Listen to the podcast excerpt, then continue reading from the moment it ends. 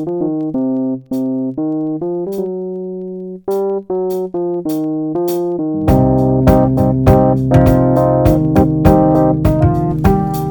Zuhörerinnen und Zuhörer, herzlich willkommen zu einer neuen Folge Keine Experimente, dem Politik-Podcast für alle und keinen. Hallo Flo. Hallo Sebo und hallo an die Zuhörerinnen und Zuhörer.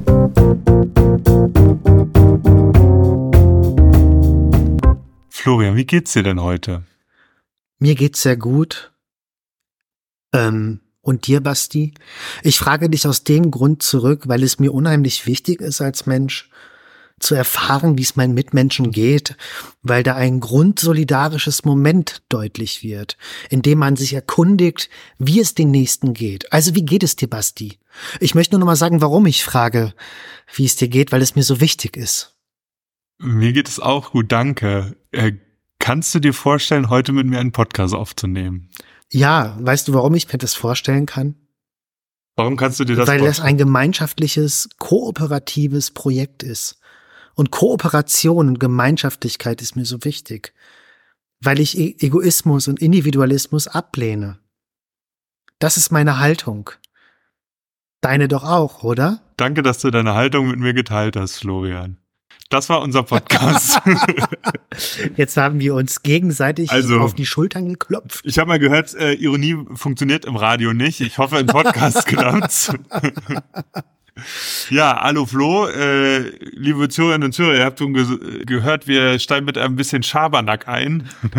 Ja, also natürlich ist uns natürlich äh, Solidarität wichtig und Gemeinschaftlichkeit.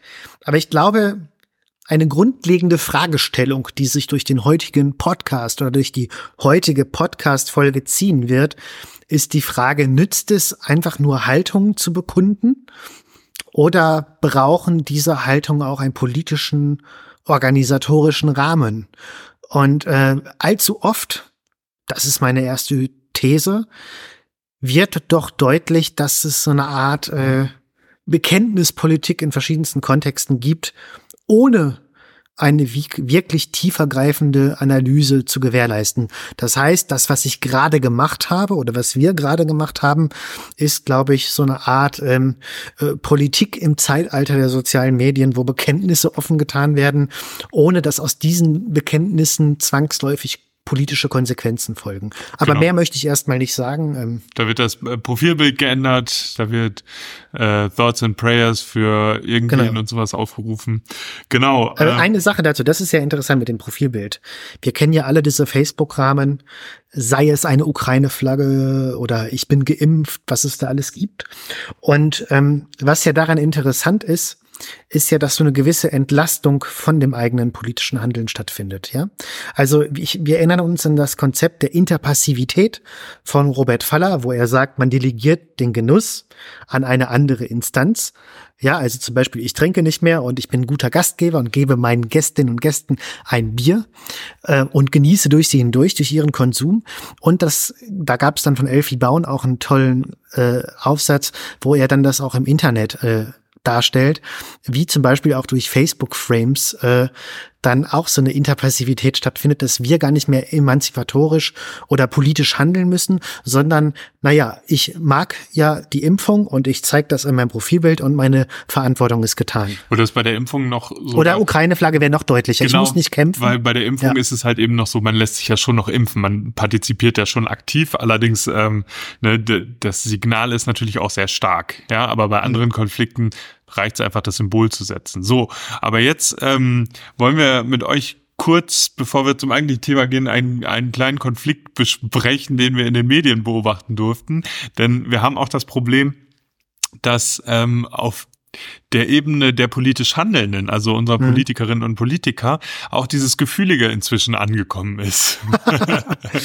Ja, genau. Also es gab jetzt, neulich hat ähm, Hubert Aiwanger, wir erinnern uns an die berühmt berüchtigte Affäre vor einigen Wochen mit dem antisemitischen Flugblatt. Ähm, von den Freien Wählern ist er. Er hat jetzt mit Ricarda Lang bei Maischberger vor ein paar Tagen diskutiert. Ich glaube, äh, bayerischer Finanzminister, ne? Genau, der Freien Wähler. Genau. Und ähm, gegoogelt? ja, ich google gerade. Genau. Nee, äh, genau, bayerischer Wirtschaftsminister ja. und äh, stellvertretender bayerischer Ministerpräsident. Jetzt gerade frisch neu ins Amt gewählt worden wieder.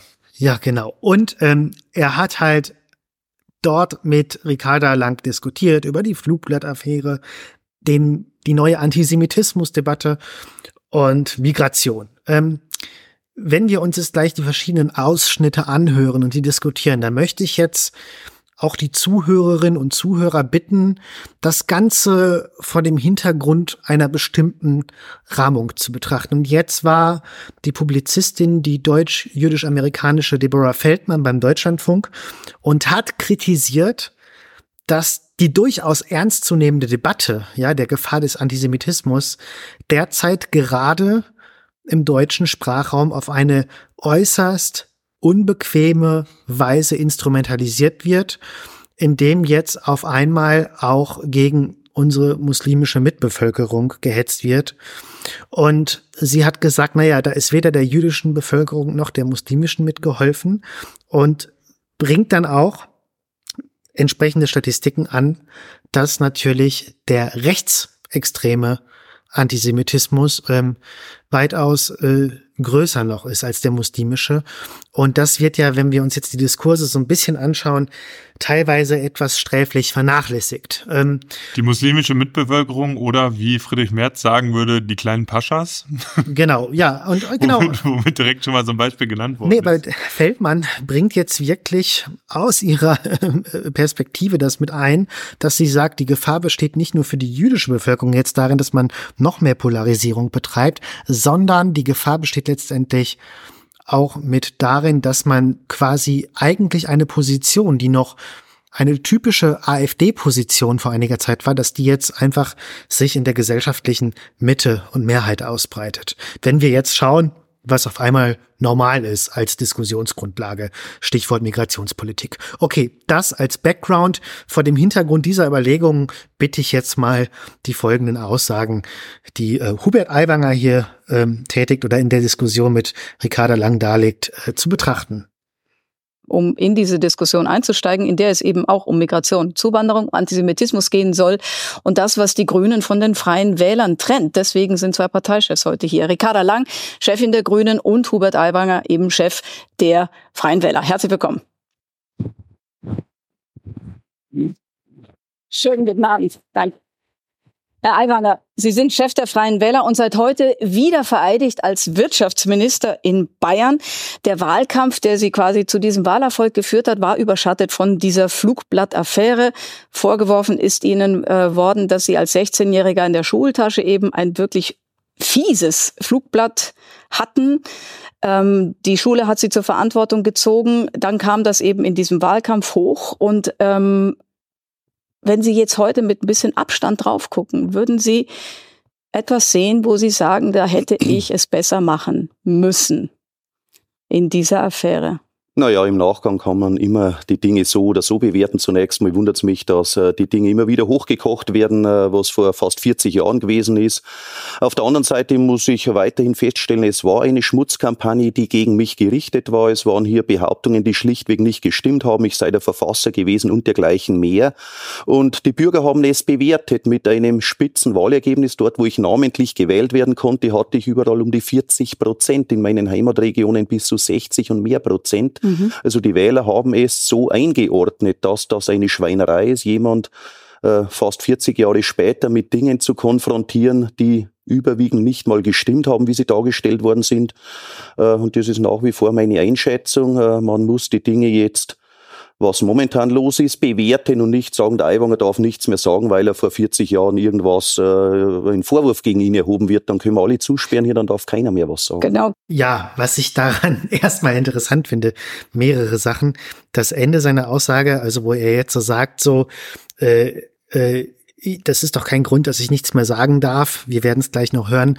Ist so eine Art Vorbereitung, dass er jetzt sagt, na gut, äh, lasst mich doch was sagen. Ich möchte jetzt immer noch weiter hetzen können. Aber die interessanten Sachen, die sich aus seinen Aussagen, äh, aus seiner Aussage erstmal oder die interessanten Aspekte, die deutlich werden, finde ich, ist erstmal okay, unabhängig davon, dass er gefühlt wie ein Trump agiert oder diese These zuzutreffen scheint, dass alles, was in Amerika passiert, irgendwann bei uns Einzug erhält. Genau, er wurde ja auch schon so, so öfter mal mit Trump verglichen. Ne? Also dann äh, immer, wenn irgendwie sowas passiert, dann nicht sich zurückzuziehen und sich wirklich zu entschuldigen, ja. sondern wirklich nach vorne zu preschen.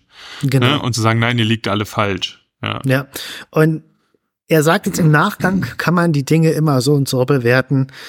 Äh, das, das ist, finde ich, schon eigentlich eine relativ fragwürdige Haltung. Man kann sie natürlich so bewerten. Das ist erstmal deskriptiv, aber die Frage ist normativ, wie sollte man sie bewerten? Wie sollte ich mit eigenem Fehlverhalten umgehen? Es geht ja in dem Fall Aiwanger nicht primär darum, okay, du hast wirklich was Schändliches mal in der Jugend getan. Möglicherweise, es war angeblich sein Bruder. Äh, ja, glaubt ihm kein Mensch. Ja, genau.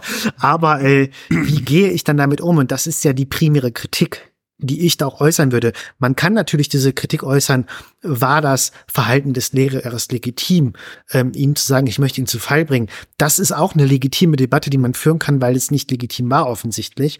Aber, und das finde ich hier wichtig, das ist das eigentliche Argument, was ich jetzt erstmal machen möchte. Zu Recht haben wir oft von links die identitätspolitischen Bewegungen kritisiert, auch aus einer progressiven Sicht, weil ja immer nur der Fokus auf das Partikulare, auf das Einzelne, aber nicht auf das universelle Allgemeine gerichtet wird. Ja? Und gerade nicht nur aus progressiver Richtung kommt ja die Kritik, sondern gerade auch oft von konservativer Richtung wird ja dieses Argument angeführt, dass man sich selbst als diese Selbstviktimisierung, dass man sich selbst als Opfer betrachtet. Wir haben letzte Folge über Jordan Peterson geredet, da hört man ja ähnliche Argumentationsstränge.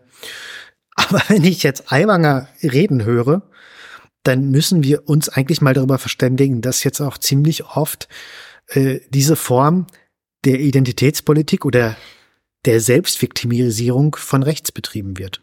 Ja, ganz klar. Ich, eine Schmutzkampagne wird gegen mich gefahren und äh, ähm, naja, statt zu sagen, ehrlich zu sagen, okay, ich habe da wirklich unredlichen, ja. äh, Entschuldigung, ich habe da wirklich unredlichen Mist gemacht, Genau, oder ja. beziehungsweise auch äh, den Inhalt zu kritisieren und zu sagen, okay, meinetwegen, ja, es war dein Bruder, aber ich ähm, wirklich diese Art von von Ausdrücken, ne, da ging es ja darum, dass äh, wie war nochmal diese eine Formulierung, äh, es gibt einen Flug durch die Schornsteine von Birkenau oder sowas, ne, also diese Art von Antisemiti antisemitischer Formulierung, mhm. die ist einfach wirklich zu verurteilen und das ist mir jetzt auch aufgefallen bei diesem Interview. Ähm, wir hatten ja mal in der AfD-Folge auch darüber gesprochen, dass das Ziel der Rechten die Diskursbeendigung ist mhm. und nicht äh, die Diskursbestimmung auf eine bestimmte Art und Weise. Das wäre wahrscheinlich nur ein Mittel zum Zweck. Und was Aiwanger hier auch wieder macht, ne, der, der fokussiert sich überhaupt nicht auf den Inhalt. Hm. Es geht wirklich jetzt nur darum, es war eine Schmutzkampagne. Ja. Also wie dieser Inhalt transportiert wurde.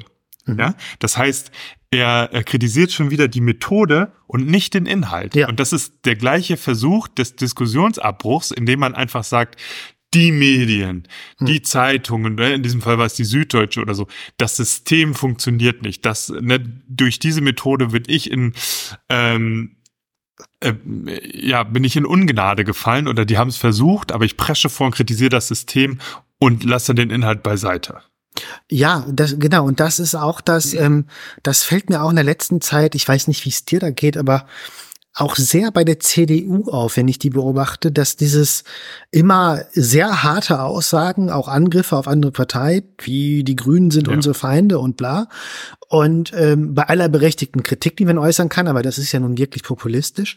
Und ähm, dann aber zeitgleich, wenn man mal die CDU im Inhalt angreift, wirklich so ein Opfergestus. Ja, ja, ja. Das ist aber doch kein fairer Diskurs. Bitte hart in der Sache, aber fair im Umgang. Genau. Wo ich mir denke, ist Friedrich Merz fair im Umgang Nein. mit dem Menschen? Also, äh, und äh, ja, das fällt mir ähm, allgemein bei den Konservativen auf. Und, und ich könnte wirklich ich sag's mal ganz vulgär, kotzen. Also ähm, es ist wirklich so, ich, ich habe auch immer die Linken kritisiert, die diese Selbstviktimisierungskultur fahren. Genau. Die finde ich grundlegend problematisch, deswegen, weil die von den Zielen auch ablenkt und spaltet. Genau, ja? deswegen auch unser ironischer Einschub zu Anfang. Ne? Man ja. kann nicht alles über die persönliche Emotionalität begründen. Ne? Nein, manchmal muss, sind die Emotionen irrelevant, wenn es genau. um gesellschaftliche Fragen geht. Ganz genau. Ja? Ne, man muss inhaltlich miteinander sprechen können und nicht, wie geht's dir, wie geht's mir, äh, ne? einfach dieses performative Perspektive sprechen, wie es ja. uns geht. Ne? Das können wir einfach beiseite lassen, auch an, an vielen Stellen. Absolut. Ne? Und, und jetzt ist so die, die Frage, ne? Ähm, wir, wir beobachten das also jetzt auch, dass bei den Konservativen diese Form der Selbstviktimisierung in Gang gesetzt wird. Und jetzt ähm, ähm, ist natürlich die Kernkritik der nächste Aspekt, zu dem ich vorgehen würde, den ich schon partiell vorweggegriffen habe. Die Kernkritik ist natürlich nicht unbedingt nur, dass Aiwanger möglicherweise, aber wahrscheinlich mit hoher Wahrscheinlichkeit dieses Pamphlet verfasst hat als Schüler. Man könnte sagen, du warst mal irgendwie dann schief gewickelt und hattest eine komische Phase.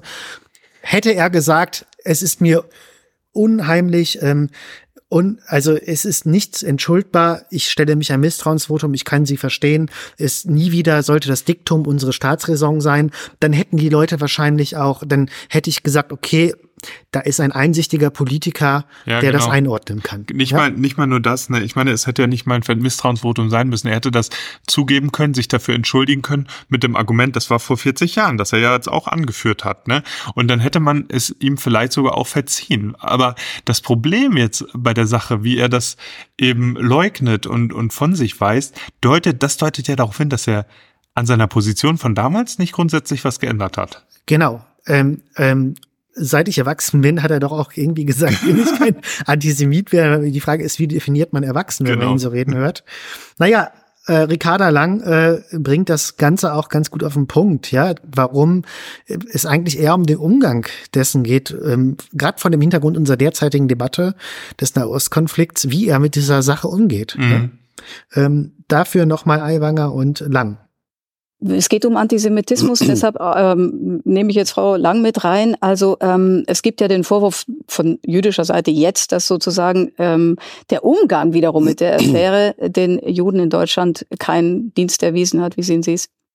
Naja, ich meine, gerade haben sie das Problem nochmal ganz eindeutig gezeigt. Das wird einfach zur Seite gewischt, dann redet man von Mist in der Jugend, von Äpfel und Birnen. Ganz ehrlich, wenn ich an Mist in der Jugend denke, dann denke ich daran, dass ich zu viel Alkopops getrunken habe und nicht, dass antisemitische Flugblätter vergleitet werden. Da werden die Bedenken von Jüdinnen und Juden, die ja immer wieder geäußert werden, auch einfach zur Seite gewischt. Und vor allem begehen sie eine Täter-Opfer-Umkehr. Das heißt, statt über das Thema Antisemitismus, Erinnerungsarbeit, Staatsressort in Deutschland zu sprechen, machen sie sich selbst zum Opfer, zentrieren ihre eigenen Bedürfnisse und ich finde, das ist einfach unverantwortlich. Mhm. Sie müssen aber wissen, was Sie mir hier vorwerfen was, was wird mir vorgeworfen? Mir wurde vorgeworfen, ich sei Urheber gewesen und was weiß ich das noch war alles. Ihr Bruder. Was ich habe ihm ihren Umgang vorgeworfen. Ja, ja. Mir geht es gar nicht um den 17-jährigen Hubert Aiwanger, sondern mir geht es um den, ich kenne ganz genau das Alter nicht, 52-jährigen Hubert Aiwanger, der mir hier gerade gegenüber sitzt und der mit diesem Thema nicht verantwortungsbewusst umgeht, sondern das einfach wegwischt, das kleinredet, das relativiert. Stimmt doch und ich muss sagen, gestern gab es einen Lagebericht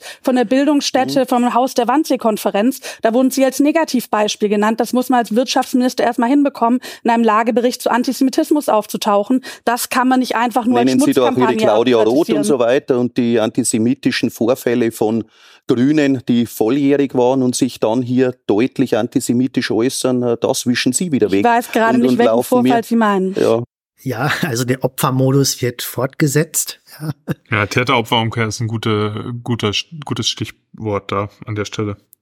Ja, was ich halt interessant finde, Ricarda Lang bringt zu ein, es geht um den Umgang und selbst die jüdische Community sagt, das ist uns gerade höchst unangenehm, wie damit umgegangen wird. Ja, also ähm, und, und, und an anderer Stelle im Interview sagte dann auch noch, ja, die erwarten immer mehr Demut von mir in meiner Entschuldigung und, und wie viel Demut soll es denn noch sein? Mhm. Also da ist gar keine ein, also klar, es ist nur so eine Formalität irgendwie scheinbar, aber da ist gar keine innere Einsicht scheinbar dahinter, so, ja, äh. und wieder auch eine formelle Diskurskritik. Ja, okay, ich entschuldige mich jetzt. Ihr wollt es und genau. ja. So. Die wollen das nur von mir. Ja, die ne? ganzen da. Ja, ja, genau. genau. Ja. Und, und da ist eine Schmutzkampagne gegen mich. Und, und gleich, um die Argumentation von Aiwanger weiterzuholen, ähm, noch mal kurz ein paar Zeilen, wie er seinen Opfermodus jetzt fortsetzt. Also es ist wirklich erschreckend. Herr, Herr Aiwanger, wollen wir einmal, aber gerne auch danach über Antisemitismus anderer, da müssen wir ja drüber reden, aber jetzt einfach nochmal zu der Sache, was, äh, was, was ich Ihnen einfach gerne noch einmal als Argument und dann können wir auch weitergehen, hinlegen möchte, ist zum Beispiel eine Stimme wie die von Hanna Weiler. Sie ist Präsidentin des jüdischen Studierenden, der jüdischen Studierendenunion und die sagt, ähm, dass Hubert Aiwanger im Amt verbleiben darf, wird sich negativ auf die jüdische Community in Deutschland auswirken. Jüdinnen und Juden wird damit klar signalisiert, dass ihre Stimme am Ende des Tages nicht viel wert sind und sie sich bei den konsequenten Bekämpfung von Antisemitismus oft nicht auf die Politik verlassen können. Ich könnte jetzt noch den äh, Josef Schuster zitieren, der Ähnliches sagt. Die Frage ist eben, wie geht man mit auch dem Antisemitismus um, der einfach in Deutschland passiert? Und macht man sich da mit ähm, eben dem Vorwurf dann, äh, setzt man sich den Vorwurf auf, wenn ich damit schon nicht ehrlich umgehe, dann kann ich eben auch nicht offen über Antisemitismus anderer reden. Also ich glaube, dass wir hier momentan aggressiven Antisemitismus auf den Straßen sehen, wo erwachsene Menschen ja mit Landfriedensbruch ähnlichen Vorgehen ja. gewalttätig, bedrohlich auf jüdische Einrichtungen einwirken, auf jüdische Menschen einwirken. Äh, das wird in meinen Augen weggewischt von einer linken Medienlandschaft, mhm. die dem Aiwanger nachläuft, was der vor 40 Jahren vielleicht getan haben könnte, wo man viel hineininterpretiert und diese Dinge aktuell nicht so hören will. Das ist, dass sie also die Starbucks angegriffen passieren. Wir werden das hier thematisieren, aber mir geht es ja. trotzdem auch nochmal um die Frage einfach, also ich kann es auch mhm. aufhören. Sie, Sie sagen, es ist alles okay, ich habe mich bei wem auch immer entschuldigt. Wofür eigentlich? Für alle möglichen ja, Fehler, die ich gemacht habe, vielleicht auch in der mangelnden ja, Demut, das wurde ja von mir erwartet. Ich hätte noch sehr viel demütiger reingehen müssen von der ersten Stunde an Demut, Demut, Demut war immer die Forderung, na ja, äh, wie viel Demut äh, muss man denn zeigen, wenn man sich entschuldigt, dann kann man immer noch mehr erwarten, aber die Frage ist auch, äh, was will man eigentlich erreichen? Und man wollte erreichen, Aiwanger politisch zur Seite zu räumen. Der Lehrer hat damals gesagt, er will Aiwanger stürzen. Mhm. Die Süddeutsche hat sich zum Komplizen dieses Lehrers gemacht, ja, ja. hat ja mit Falschbehauptungen okay. agiert und ich soll mich dann entschuldigen, entschuldigen, entschuldigen. Sie haben sich entschuldigt. Demut, Demut, Demut. Als guter Katholik äh, liegt ihm das ja eigentlich nahe, oder nicht? Die find, Demut. Ich finde, es ist so interessant.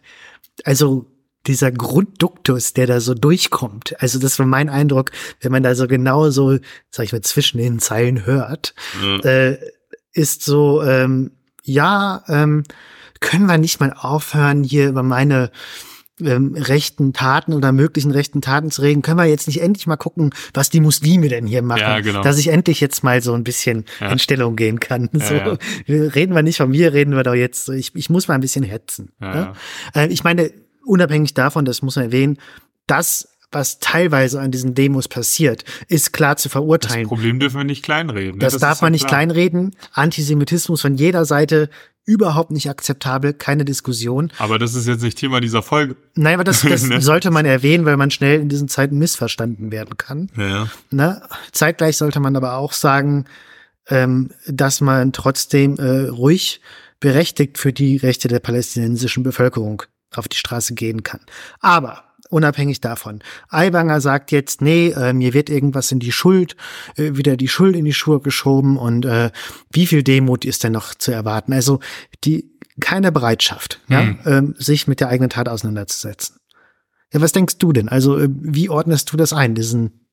Naja, wie gesagt, das ist, das ist immer das gleiche Prinzip. Ne? Also wenn, wenn Kritik ähm, an einer Person geäußert wird, oder jetzt in diesem Fall an Aiwanger, dann ist die äh, Fähigkeit zu eben dieser Demut, die er also angeführt hat, zur Selbsterkenntnis und auch zur, naja, selbst, also so eine Einsicht und auch das Bitten um Vergebung, das hängt ja auch damit zusammen, dass man sich denkt als Mensch, ähm, ich verändere mich noch, ich verbessere mich noch, ich habe noch Ziele, ein besserer Mensch zu werden. Ja, mhm. Robert Aiwanger geht ja einfach mit dem, mit dem Habitus oder mit der Chutzpe daran zu sagen, nein, ich bin eh schon das beste Menschenmögliche, äh, äh, das, das beste Hubert Aiwanger selbst, das es gehen kann. Ne? Und das ist natürlich auch, ja, eine Form von vielleicht auch Narzissmus, die man ähm, an den Tag legt, die einfach an bestimmter Seite vielleicht einen Wahlen gewinnen lässt oder gut abschneiden lässt in Wahlen, aber dann darüber hinaus nicht sehr produktiv wirkt, meiner Meinung nach.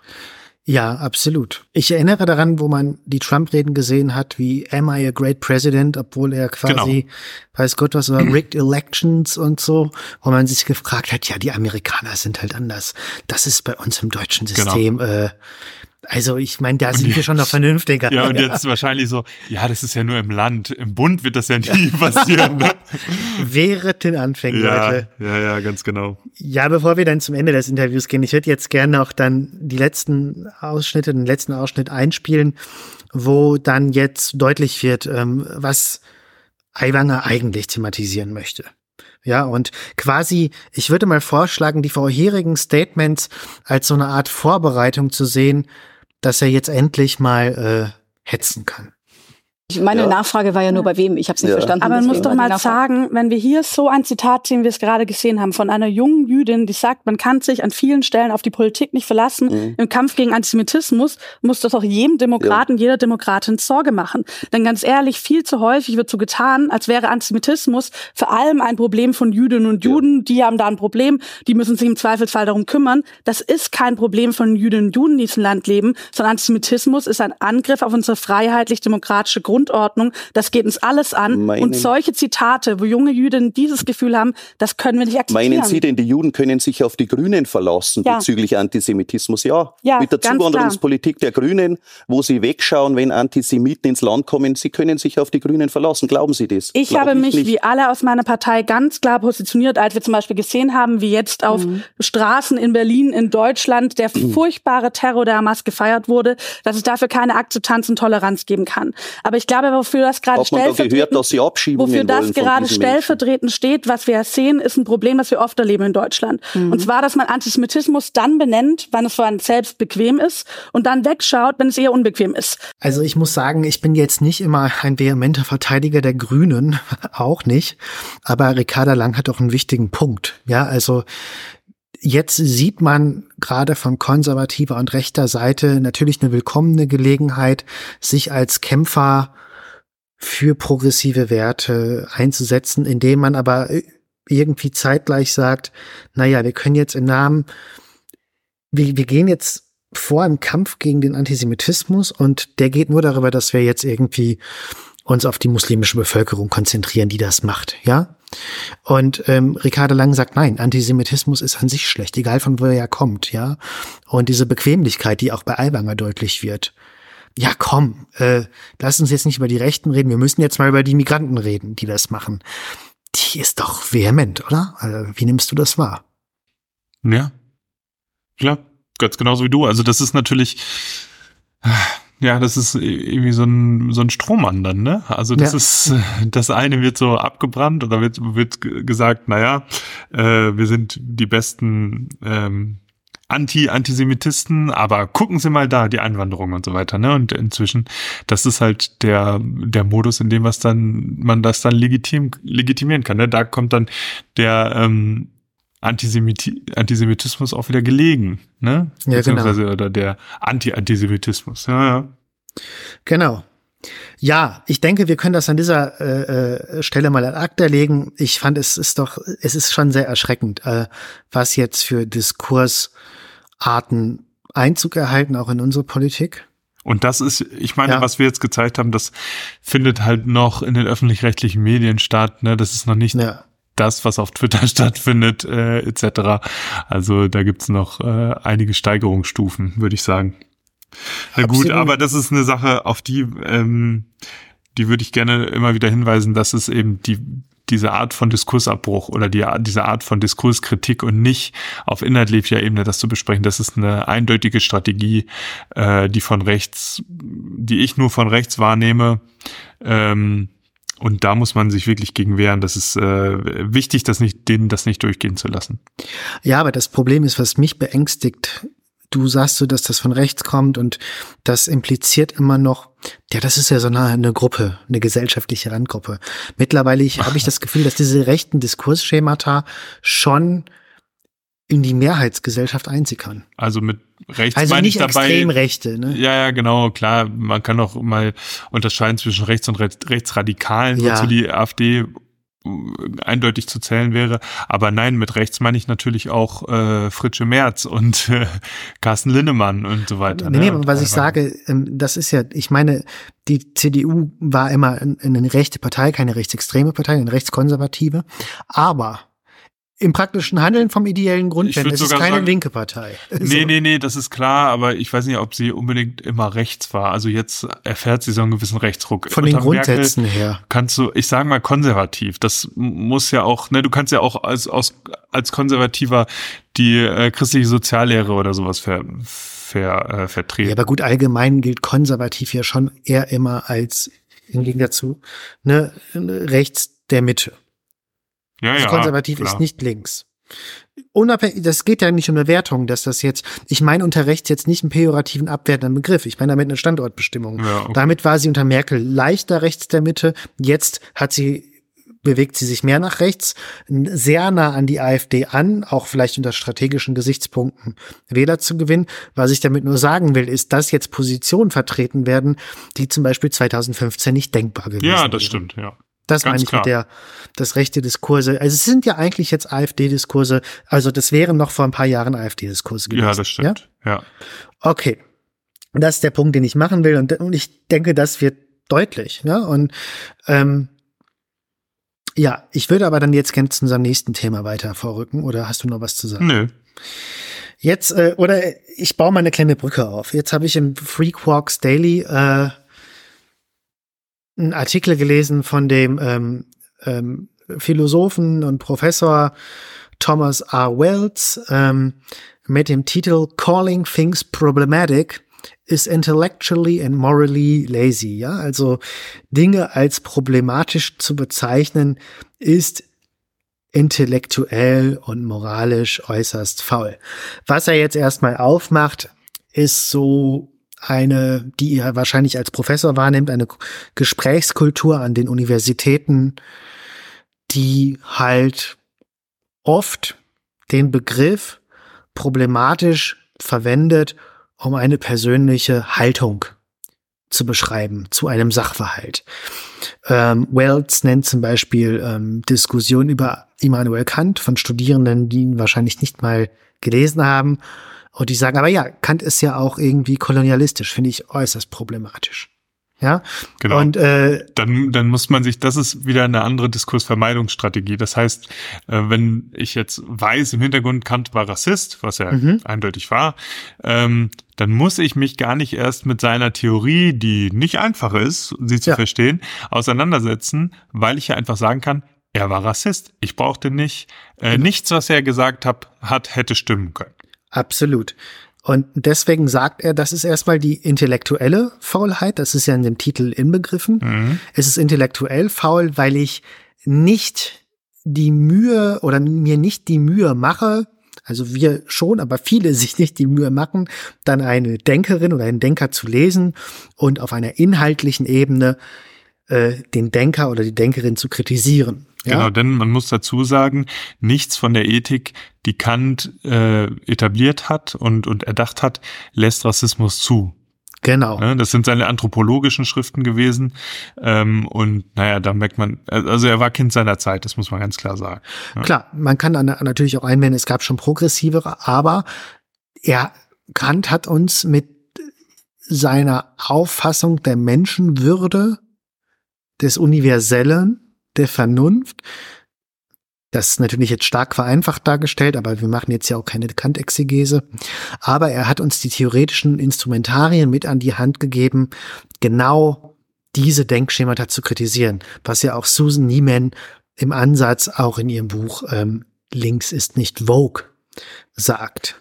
Naja, ein anderes Beispiel wäre zum Beispiel, da war ein Meme in den Artikel dann äh, äh, angesetzt, so, ach, ähm, Fukuyamas äh, Werk Ende der Geschichte hat 400 Seiten. Ach, er war Neoliberaler, brauche ich also nicht lesen. ja.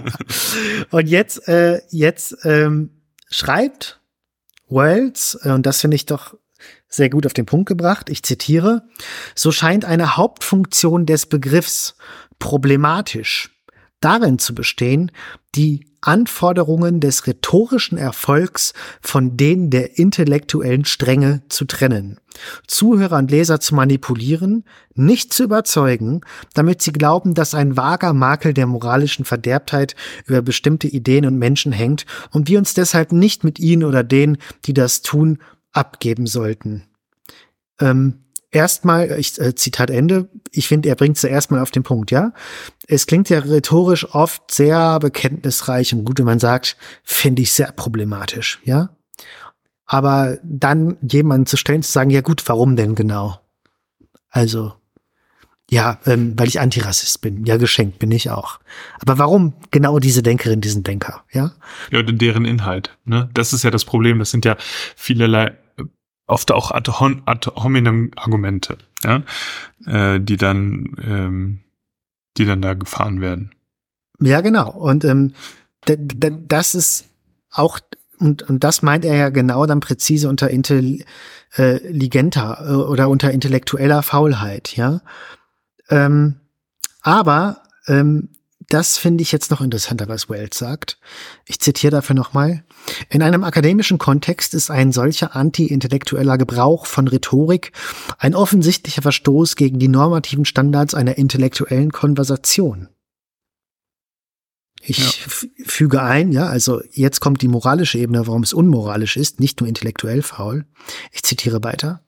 Aber auch außerhalb der akademischen Welt ist ihr Unrecht ziemlich klar. Menschen, die Behauptungen aufstellen, haben eine moralische Verantwortung für das, was sie sagen. Sie sollten es zulassen, dass sie für ihre Worte zur Rechenschaft gezogen werden. Klammer auf, im Sinne der Beantwortung von Folgefragen und der Anfechtung ihrer Äußerungen, nicht im Sinne der Entlassung aus ihrem Job, wenn ein Twitter-Mob nicht gefällt, was sie gesagt haben, Klammer zu.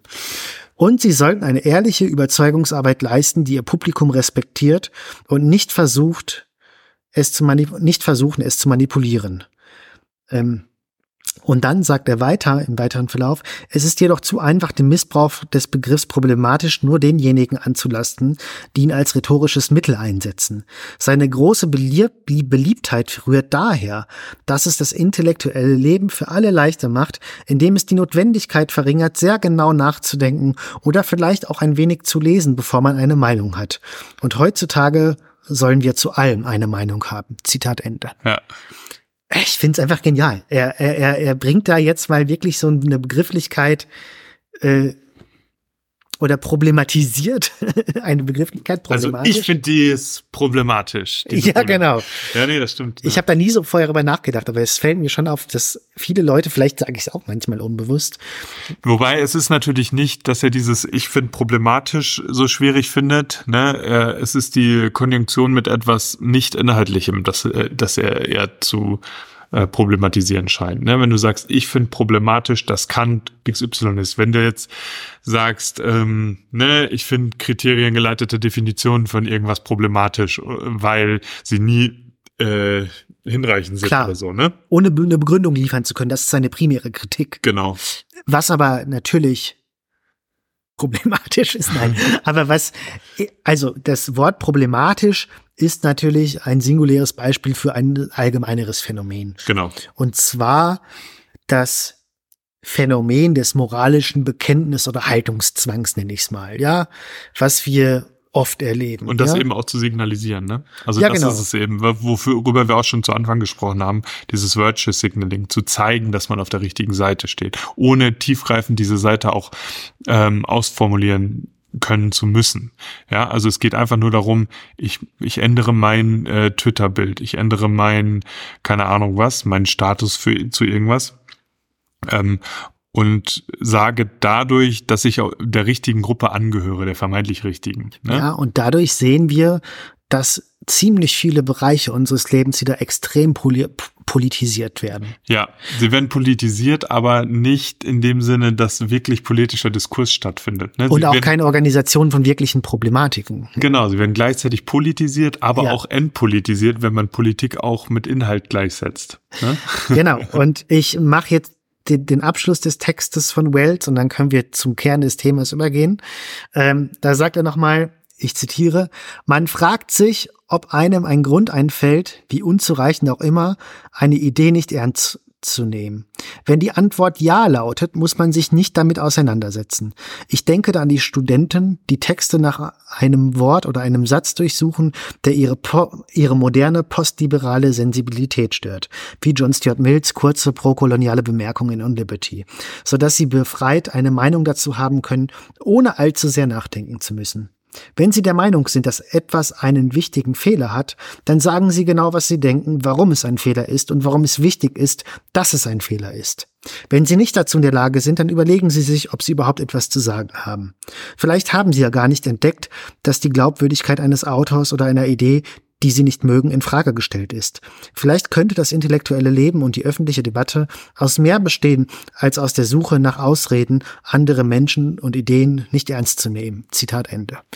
Äh, ja, er macht sich für die Debatte und die Analyse stark, statt für die Moralisierung und Politisierung von jeder Kleinigkeit. Finde ich gut. Ja. Das, also das ist doch auch unser Anspruch, oder? Na klar.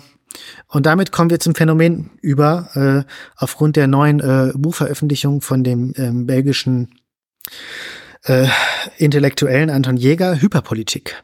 Was ist Hyperpolitik? Führ uns mal ein. Ja, pass auf.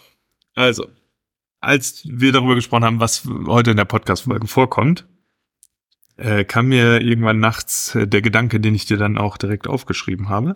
Äh, und zwar habe ich äh, vor kurzem Gen V geguckt, mhm. die äh, Serie. Es ist ein Spin-off von The Boys. Ja, und das ist okay. eine, eine Superhelden-Serie. Ähm, ich weiß nicht, ob ihr vielleicht The Boys kennt, aber da geht es darum, äh, Superhelden sind alle ja äh, relativ sich relativ uneid sind, nicht so heldenhaft äh, und schnieke wie äh, Superman, sondern haben alle psychische Probleme etc. Mhm. etc. Mhm. Ja, sind auch so gesehen nicht unsterblich und äh, haben alle ihre verschiedenen Schwierigkeiten. Und von dieser Serie ist Gen V halt ein Spin-off. Gen V ähm, steht für Generation V und dieses mhm. V ist ein, ein Medikament, das Eltern ihren Kindern spritzen, mhm. äh, damit sie eben diese Superkräfte bekommen und dann sind ja. die, äußern sich die Superkräfte ganz unterschiedlich. Ja, mhm. also manche können äh, Feuerbälle werfen, andere können sich mhm. unsichtbar machen, mhm. äh, andere können Gedanken steuern und da mhm. gibt's auch noch so ein paar ja. Verrückte, die vielleicht eigentlich äh, nicht so wirklich viel die man nicht unbedingt als Superkräfte bezeichnen würde. Ja, zum Beispiel ist da ein Mädel, das, äh, wenn, wenn es sich erbricht, dann schrumpft sie und wenn es ist, dann wird es größer. Ja. Äh, ja, eine Person kann das Geschlecht als Superkraft ändern. Ja, da hm. ist natürlich jetzt die Frage, wie das im Kampf gegen das Böse, das ähm, so hilft. Aber das ist genau der Punkt. Ja, also äh, was mir aufgefallen ist, im äh, bei dieser Superhelden-Geschichte ähm, mhm. bei Gen V, also das, das muss man sich so vorstellen, das sind dann irgendwelche Teenager, die gehen zur Uni, zu dieser mhm. ähm, Superhelden-Uni und äh, arbeiten da äh, daran, entweder sich sehr populär werden zu machen über Social Media, also kriegen so ein Medientraining oder so ein äh, Kriminalitätstraining, wo sie dann die, die Kriminalität bekämpfen. Und das ist natürlich alles beißende Kritik auch an Corporate America und so weiter und so mhm. fort, ne, weil all das von einer großen mhm. äh, Firma gesteuert wird. So, aber was mir aufgefallen ist, bei dieser Superheldengruppe, ja, die ähm, finden dann raus, dass im Keller des dieser Universität ein ähm, Mittel entwickelt werden soll, ein Virus, das eben Superhelden bekämpft. Ne? Mhm. Also es ist äh, über die Luft übertragbar und betrifft dann nur diejenigen, äh, die diese, dieses andere Medikament bekommen haben und Superhelden sind und tötet diese dann auch schlussendlich. Ja, und ähm, ja, das heißt, ihre eigene Gruppe ist bedroht. Mhm. Ja, Menschen sind normale Menschen sind nicht betroffen und dann stellt sich aber raus, dass diese Gruppe eigentlich nur ihre Individualinteressen verfolgt. Ja, also jeder und jede aus dieser Gruppe von den Superhelden, von Superhelden, von den Protagonisten aus dieser ja, ja. Serie verfolgt eigentlich eigene Ziele und ist immer nur so lange mit den anderen zusammen, wie sich die eigenen Ziele mit denen der anderen decken. Ah, ja. ja. also es gibt keine Zweckbündnisse dann. Zweckbündnisse, ja, genau. Ja. Es gibt und dann ändern die sich auch ständig und so weiter und so fort. Und es gibt keine wirkliche Organisationsstruktur, die eben mhm. äh, die alle verbindet. So, das ist die Perzeption von Superhelden heutzutage. Mhm. Jetzt möchte ich mal kurz auf eine alte, ich bin jetzt kein Superhelden-Experte, ne? Um ich schon, ich liebe Comics. ich bin gespannt. Nee, ich habe nur ein bisschen äh, auf Wikipedia mich eingelegen und als deren Gegenbeispiel würde ich die ähm, Fantastischen Vier oh, nehmen. Sehr schön. Ja. ja, also es ist ein von Stan Lee selbst ähm, ge gezeichneter Comic mit Jack Kirby. Mhm. Ähm, und da sind halt die Superhelden so gestrickt, dass sie, na gut, sie repräsentieren die in gewisser Weise die Elemente. Mhm. Ja, äh, sie sind alles Wissenschaftler schon, die irgendwelcher Strahlung ausgesetzt wurden und dann ihre Superkräfte Mhm. ähm, bekommen. Und ähm, sie ergänzen sich halt gegenseitig. Es gibt Mhm. eine klare Hierarchie, muss man sagen. Also die Gruppe arbeitet zusammen und es gibt, glaube ich, diesen Mr. Fantastic, Mhm. der, der so ein bisschen der, der die Führungspersönlichkeit ist.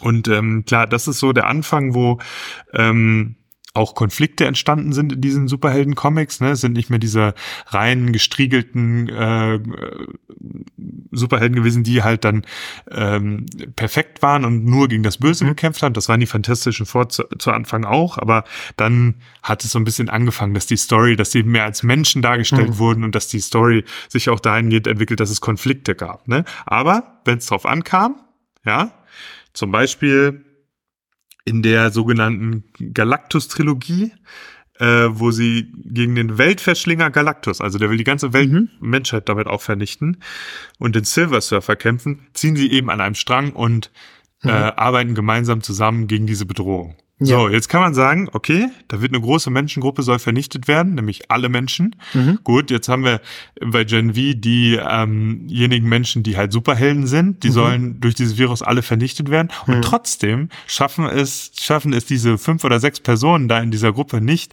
gemeinsam an einem Strang zu ziehen, weil alle ihre Psychosen haben und alle ihre. Also sie scheitern auch in der Sendung dann immer daran, weil sie immer mit sich beschäftigt Sie sind. scheitern kontinuierlich an sich selbst, ja, an dieser Gruppe. Aber, aber sie, also du sagst ja, sie gehen so Zweckbündnisse ein, aber äh, gelingt das dann oder gelingt das dann nicht, weil sie zu sehr mit sich selbst beschäftigt sind oft? Ähm, bis jetzt würde ich sagen, es gelingt am Ende nicht, weil das Virus ist immer noch draußen und Hm. das wurde eben dann an eine eventuell, wir wissen es noch nicht so genau, vielleicht korrupte Politikerin übergeben. Ja, Okay. also das gibt's noch, das ist noch möglich, äh, das einzusetzen. So, und jetzt möchte ich das lesen als Repräsentation der aktuellen politischen Lage. Denn da hast du uns ja in Bezug auf die Desorganisation ähm, Anton Jäger. Anton Jäger mitgebracht, genau. Ja, genau. Ja, also äh, der, der, der Grund, warum ich das heute thematisieren möchte oder warum wir das thematisieren möchten, ist die Erscheinung von seinem neuen Buch ähm, Hyperpolitik. Ich habe das allerdings noch nicht gelesen. Es steht auf meiner Bestellliste, aber das ist auch gar nicht weiter schlimm, denn ähm, er hat vor einigen äh, Monaten bereits ein Essay in dem Jacobin Journal oder im Jacobin Magazin veröffentlicht, wo er das Konzept schon mal äh, darstellt. Ja, und ähm, wir nähern uns jetzt mit ein bisschen Textarbeit dem Phänomen mal an. Also dies, das grundlegende Merkmal der Hyperpolitik ist erstmal, die unsere Zeit laut Jägers Analyse kennzeichnet, dass wir in politisierten Zeiten leben, jedoch ohne wirklich gute politische Organisation. Er macht das daran fest, dass die Parteien seit Jahren Mitglieder verlieren, also dass die immer geringer werden, von jetzt äh, Corbyns Partei zeitweise in Großbritannien abgesehen, aber dass politische Organisation parteiintern nicht mehr so, so stark ist wie früher bei der Arbeiterbewegung und so weiter. Oder Gewerkschaften halt auch. Oder Gewerkschaften. Zeitgleich aber eine Riesenmobilisierung stattfindet. Er macht das deutlich in verschiedensten auch guten Protesten, Klimaprotesten, Black Lives Matter Protesten, aber auch eher fragwürdigen wie die QAnon, äh, QAnon-Bewegung und so weiter. Ne? Also er sagt, es ist ein hohes politisches Mobilisierungspotenzial da in Form von Bewegung, aber wenig parteiliche Organisation. Das ist erstmal so der Grundgedanke. Ja, ähm, dazu ein ganz kurzes Zitat, wie er es formuliert, und dann werde ich auf oder werden wir dann auf die ähm, Entwicklung eingehen, die er so anführt. Mhm. Dazu schreibt Jäger, ich zitiere, die aktuelle Periode lässt sich in vielerlei Hinsicht als ein Übergang von der Post zur Hyperpolitik oder als Wiedereinzelung der Politik in die Gesellschaft beschreiben. Die Hyperpolitik zeichnet sich jedoch auch durch ihren spezifischen Fokus auf zwischenmenschliche und persönliche Gepflogenheiten aus. Das drückt sich vor allem in Moralismus aus und in der Unfähigkeit, die Dimension kollektiver Kämpfe zu durchdenken. Die Hyperpolitik tritt an die Stelle der Postpolitik, aber eben nicht in den Politikformen, die uns aus dem 20. Jahrhundert vertraut sind. Sie ist die Form, die der politische Konflikt annimmt, wenn es keine Massenpolitik mehr gibt. Die Frage, was die Menschen besitzen und kontrollieren, wird dabei zunehmend durch die Frage ersetzt, wer oder was die Menschen sind. Und der Kampf der Klassen wird durch die Gegenüberstellung von Identitäten ersetzt. Zitat Ende. Fantastisch. Genau das ja. beschreibt eigentlich Gen V, die Serie. Ja. also du hast, ne, alle Identitäten sind vertreten. Es ist sehr woke. Mhm. Ja, aber die Organisation an einem politischen Strang zu ziehen, ein größeres Ziel mhm. zu erreichen, das ist unmöglich gemacht. Ja. Ne? Aber äh, alle äh, Charaktere in diesem Film signalisieren etwas. Ja. ja sie sind vertreten. Ja, absolut. Und, und das finde ich ja interessant, was er auch hier sagt. Wir erinnern uns an unseren Schabernack aus äh, zu Beginn dieser Sendung. Was die Hyperpolitik auszeichnet, ist der spezifische Fokus auf zwischenmenschliche und persönliche Gepflogenheit. Genau. Also, wir klopfen uns auf die Schultern, wie solidarisch wir doch sind. Ja, im besten Fall, um noch jemand anders zu sagen, wie politisch weniger korrekt die Person als wir ist. Ja. ja. Und äh, identitätsstiftendes Merkmal, ja. Aber wir stellen in dem Moment nicht die Frage, warum haben wir jetzt auf einmal so ein Problem mit der Solidarität in der Gesellschaft? Was ist da los? Ja. Auch Corona, ja. Oh, ich habe mich impfen lassen, weil ich finde das wichtig. Ich bleib zu Hause.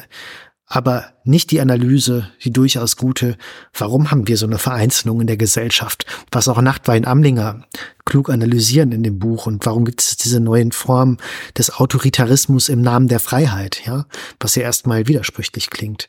Ja, aber da finde ich, hat Jäger schon einen Punkt. Es ist mehr Politik vorhanden. Ja, und das ist jetzt ja. wichtig zu verstehen, weil er kontrastiert das jetzt mit der postpolitischen Phase.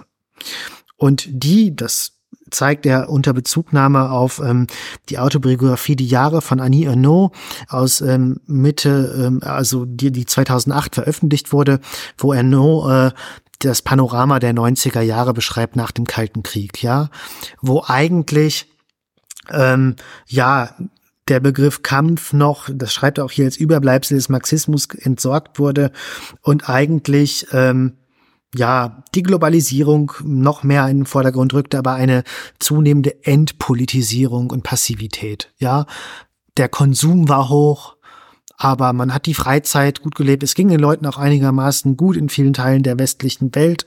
Natürlich nicht überall, die Debatte brauchen wir jetzt nicht eröffnen, aber eigentlich war es so ein Aufstieg, Politik war ja inter, interessant, äh, konsumiere und bleib ruhig, aber man war auch glücklich damit, ja, der Durchschnittsmensch.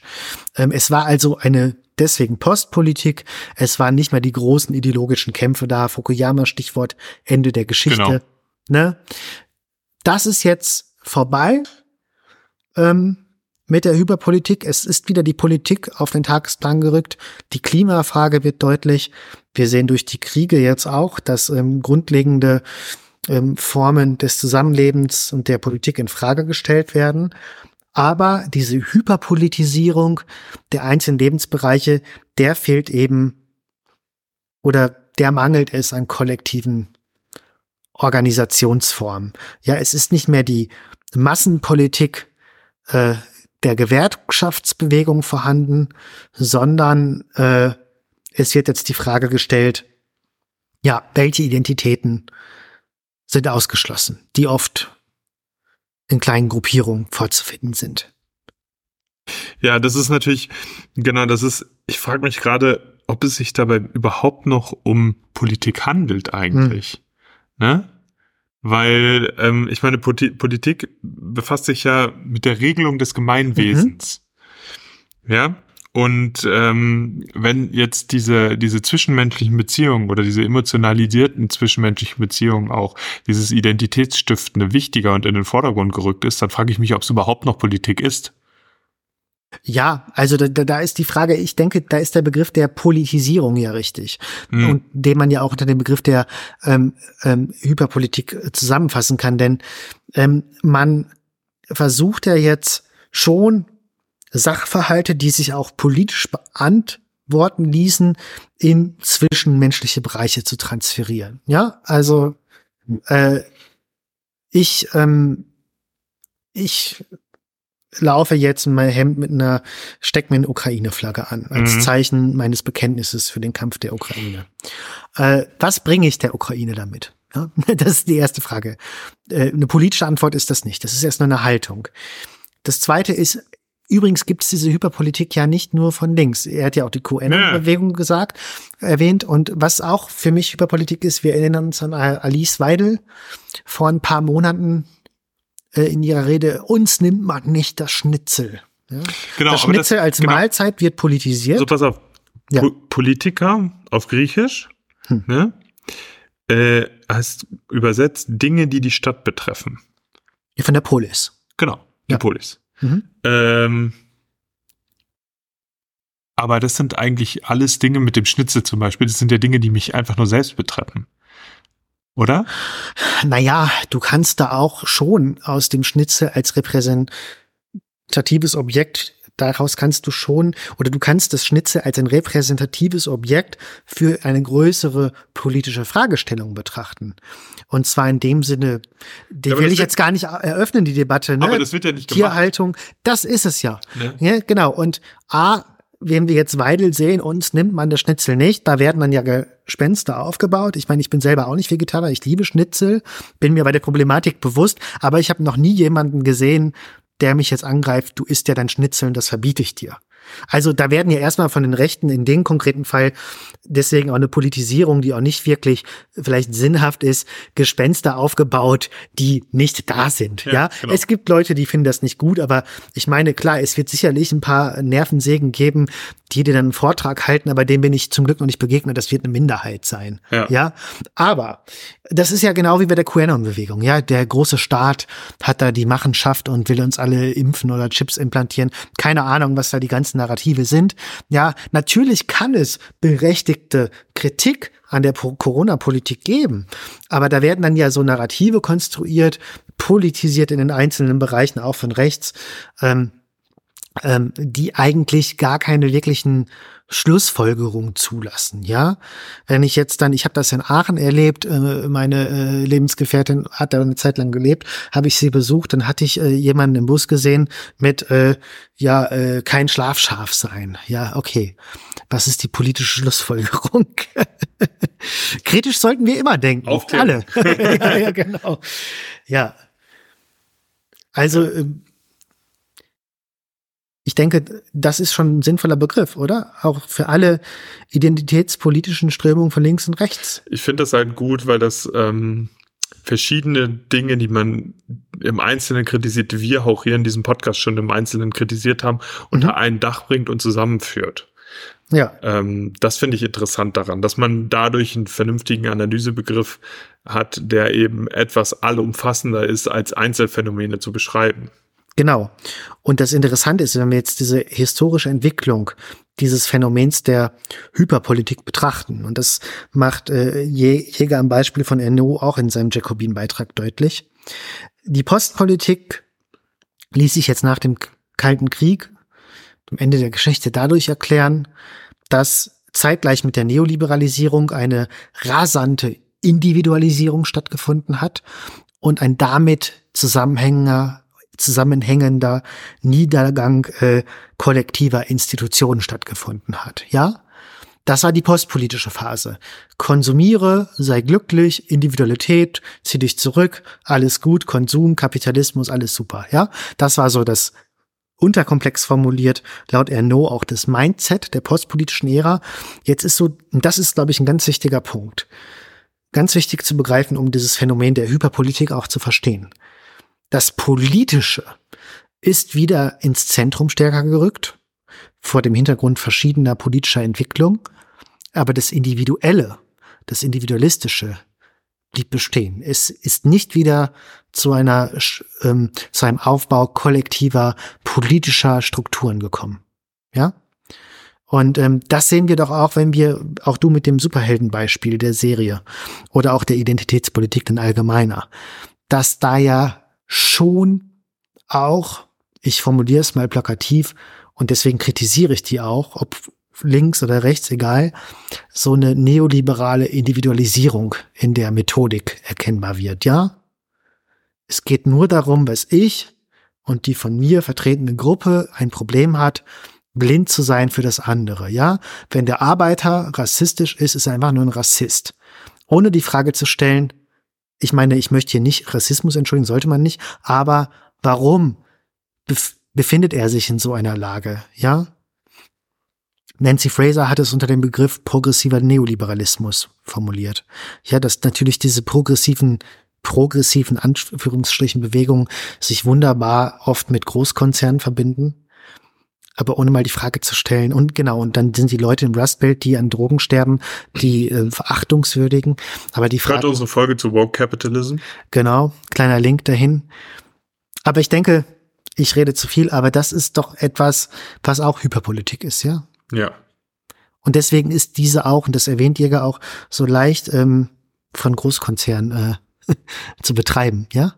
Also ich meine, auch Amazon, äh, wenn es darum geht, wenn es über das Glamazon-Projekt oder wie das heißt, sich für Minderheiten einzusetzen, Vogue Capitalism, das ist auch eine Form der Hyperpolitik. Ich politisiere, mhm. aber stelle nicht die Frage, wo sind die wirklichen strukturellen Ursprünge. Genau, so. und das ist nur ein Mittel zum Zweck. Die Politik oder die Politisierung an der Stelle ist nur Mittel zum Zweck, ja. um weiter zu weiterem Konsum zu helfen. Ja, aber guck doch mal, Amazon, die tun so viel. Oder ich habe jetzt hier einen Euro gespendet mhm. bei dem bei dem Kauf meines neuen Handys ja. bei Amazon und deswegen tue ich jetzt auch äh, was, ne, was die, wo wo das politische Handeln in den Konsum mit eingebettet wurde. Absolut. Und das ist natürlich problematisch, weil man auch fragen kann, ja. okay, was man könnte es einfach utilitaristisch betrachten und fragen, was hilft eigentlich mehr? Mhm. Der Euro oder was zerstört mehr? Das Handy? Ja. Ähm, und gleichzeitig opfert man natürlich auch in gewisser Weise nicht seine eigene Zeit. Ja. Die wichtigste Ressource, die man vielleicht als Mensch zur Verfügung hat, äh, um politisch etwas zu bewegen. Ja, die ja auch wiederum von materiellen Umständen abhängig ist. Stimmt. Da gibt's jetzt ein tolles neues Buch von einer Autorin. Ich habe den Namen und den Titel vergessen, aber das habe ich neulich in der Buchhandlung gesehen. Das möchte ich mir unbedingt kaufen, wo sie das Argument aufmacht, ja, der wirkliche Kampf ist heute über die Zeit. Ja, und die Zeit, die wir haben, Care-Arbeit auch, kommt alles mit rein. Ja, und das sind ja immer häufiger, sind Forderungen von Gewerkschaften eben nicht mehr Lohn, sondern weniger Arbeitszeit. Richtig. Ne, was natürlich dann im Umkehrschluss auch bedeutet weniger Lohn, aber äh, es wurde halt eben äh, mehr Lohn, aber es wurde halt eben erkannt, dass ähm, die Arbeitszeit doch mit das Wichtigste und aber auch die ja, ich sag mal, mächtigste Ressource ist, mhm. die ähm, Menschen zur Verfügung steht, weil wenn du Arbeitszeit hast und dann kannst du erstmal erkennen, was dir gegen den Strich geht. Also wenn du weniger Arbeitszeit hast, dann kannst du erkennen, was dir gegen den Strich geht. Dann hast du Zeit, dich zu organisieren mhm. und dann ähm, ist es eben so, dass du auch Dinge bewegen kannst. Ne? Absolut. Aber wir verbringen natürlich auch viel ähm, viel unserer Zeit damit, uns eben individuell naja, zu beschäftigen mit bestimmten, mit, mit, mit Medienkonsum zum Beispiel. Ne? Und durch diesen Medienkonsum ist es genauso wie mit dem Euro bei Amazon. Wir ändern unser Profilbild mit einer Ukraine-Flagge und sagen, wir hätten was getan. Ja, das ist einfach nur politischer Pseudoaktivismus, der in unseren Konsum eingebettet ist. Während genau. wir Medien konsumieren, sagen wir kurz, ähm, ja, wir sind für die Ukraine. Ohne eine weitere Analyse zu leisten. Das ist ja auch im Ansatz des Honnet-Arguments. Oder ohne zu handeln auch, wirklich. Ja, aber das ist ja auch im Ansatz doch das Honnet-Argument in der arbeitende Souverän. Ne, ja. partiell. Ne? Also, dass man sagt, politische Bildung, Willensbildung und auch Organisation, die aus der Willensbildung folgt, bedarf der Zeit. Und wenn du mindestens acht Stunden am Tag arbeiten musst, als Arbeiter in irgendeiner Firma, dann am besten noch Kinder zu Hause hast, äh, um die du dich auch kümmern solltest und eine Frau, wo bleibt dann am Ende noch die Zeit äh, für die äh, politische Willens Willensbildung? Ja, und äh, deswegen, ich würde sogar die Forderung stellen, weniger Arbeitszeit, gleicher Lohn oder mehr Lohn. Also Natürlich. warum nicht? Also, ähm, und ja, das ist, glaube ich, wenn immer die Forderung nach mehr Bildung laut wird, die ich immer unterstützen würde, dann müssen wir über die Strukturen sprechen, die das am besten ermöglichen. Ja. Ja. Das wäre Politik. Das wäre Politik, das wäre souveränes, das würde souveränes politisches Handeln für das Individuum äh, ermöglichen. Ja. Genau, und was man auch dann einfordern kann. Ne? Es geht ja nicht darum, das immer alles zu entschuldigen und zu sagen, ja, die Menschen sind nur Opfer ihrer Umstände. Nein, gewisser Voluntarismus gehört dazu. Und irgendwann ab einem gewissen Punkt erwarte ich dann auch, ich erwarte grundsätzlich von jedem autonomes, mündiges Handeln. Aber natürlich muss man schon äh, problematisieren, wo das erschwert werden kann. Mhm. Gut, ich Gut, glaube. Ich glaube, damit haben wir Pol über Politik besprochen. Ähm, bitte guckt Gen V nicht. es ist sehr ich schlecht. Dann, als soll ich nicht schauen? Nein, okay. tu's, tu's bitte nicht. Es gibt, ich gucke gerade noch mal äh, so Krimiserien der 10er Jahre, Sherlock ja. zum Beispiel der BBC und ganz mega gut Luther. Ah ja, äh, da habe ich Idris Elba machte. Dann. Idris Elba, ja. ja. absoluter Knüller. Guckt euch lieber das an, anstatt Gen V. Ja, ich bin ja immer sehr selektiv mit Serien, weil die Zeit ist auch bei mir wie bei allen begrenzt. Und wenn ich dann eine Scheißserie anfange, dann ärgere ich mich hinterher umso mehr. Deswegen danke für den Rat. Ist, keine, ist sogar eine Limited Series, also es geht auch nicht so wahnsinnig lang, ist nicht Friends oder sowas. ja. Okay. Okay, liebe Leute, wenn ihr uns äh, helfen wollt, dann liked uns auf, so, nee, wie heißt das nochmal? Subscribed auf Instagram, Twitter und überall, wo wir sind. Followed uns oder. Und bei, ähm, bei Spotify natürlich auch. Und äh, ganz wichtig, verschickt unsere Podcast-Folgen, verschickt unseren Podcast an eure Freundinnen und Freunde oder auch irgendwelche anderen Leute. Ähm, das wird uns sehr helfen. Ja, das würde uns sehr freuen. Äh, das wäre super solidarisch und äh, ja, Basti, ähm, wirst du dir gleich auch dein Quinoa-Salat essen oder nicht? Oder? Ich habe mir gerade eine fette Pizza reingezogen. Das finde ich nicht gut. Also das ist wirklich. Wir sollen uns mal darüber unterhalten. Das ist eine grundmoralische Frage. Ja, ja, ja, ja. Nein, nein, wir hören auf. Okay. Jetzt dann. ist gut. Ciao. Äh, macht's gut, haut rein. Tschö. Ciao.